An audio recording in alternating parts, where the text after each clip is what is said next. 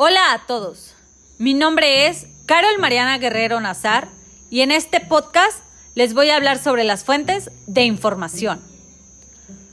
Con tantas redes sociales y la escasez de libros y bibliotecas, se ha convertido en un tema muy importante el poseer información, su origen, veracidad y su realidad. A continuación, ¿qué son las fuentes de información? Por fuente de información se entiende por cualquier instrumento o recurso que nos pueda servir para satisfacer una necesidad informativa. El objetivo de las fuentes de información será facilitar la localización e identificación de los documentos. Para ello, es necesario considerar el tipo de fuentes de información que se consultarán para los trabajos de clase. El estudiante debe seleccionar las fuentes que le proporcionen la información a un nivel adecuado a sus necesidades. Los principales tipos de información son de acuerdo al nivel de información que le proporcionan que pueden ser primarias o secundarias.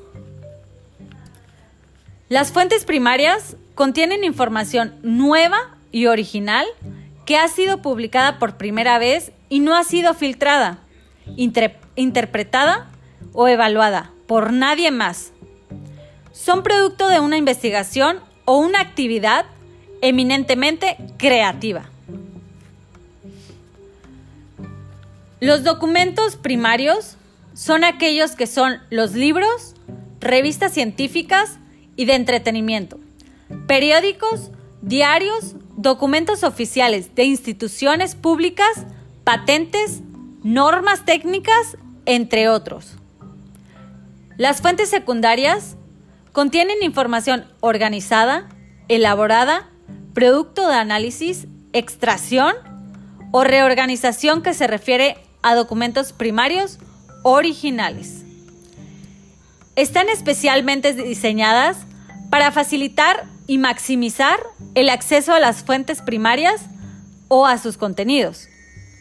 Son documentos secundarios las enciclopedias, antologías, directorios, libros o artículos que interpretan otros trabajos o investigaciones.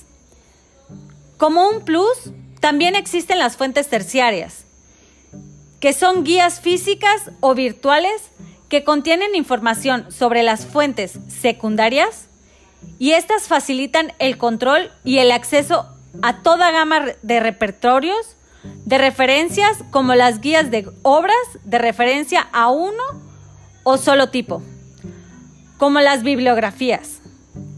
Para concluir, el estar bien informado es un valor preciado en estos momentos, debido al desinterés de la búsqueda de información en los canales adecuados.